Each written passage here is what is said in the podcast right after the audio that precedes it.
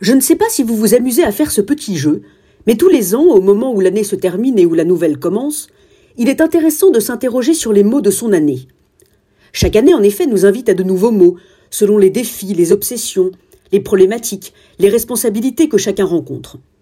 Ce dictionnaire, très personnel, est passionnant à feuilleter mentalement, avec ces mots qui disparaissent d'une année à l'autre, et ce vocabulaire inédit qui fait une entrée impromptue. Avec les mots qui disparaissent, c'est une part de nous-mêmes qui vient s'enfouir dans les strates de notre esprit. Avec les mots qui apparaissent, comme un tableau pointilliste, c'est un nouveau visage qui se distingue peu à peu et que l'on arbore. Il est tout aussi intéressant de se poser la question des mots de l'année à l'échelle collective.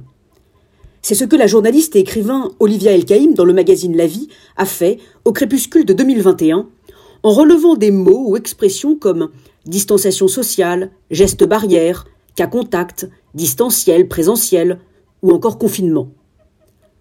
En analysant ces mots, on remarque que la plupart d'entre eux relèvent de la relation à l'autre, du rapport à l'autre.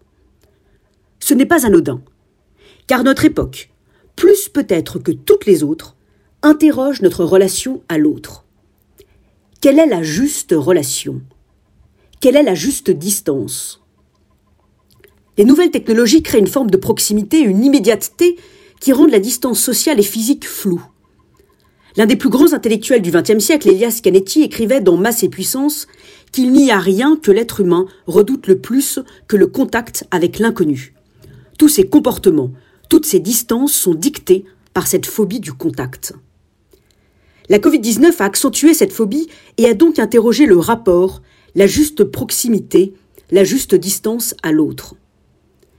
Nous n'en avons pas fini, hélas, avec ces mots, la Covid-19 poursuivant ses variations et ses mutations, et ce vocabulaire pourrait bien continuer à exprimer l'année 2022, même si un autre champ lexical politique le concurrencera avec ses élections, ses urnes, ses meetings, ses votes, ses défaites et ses victoires.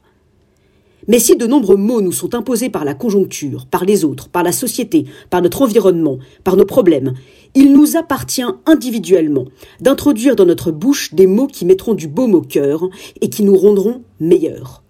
Oui, chacun d'entre nous n'est-il pas maître de ces mots après tout?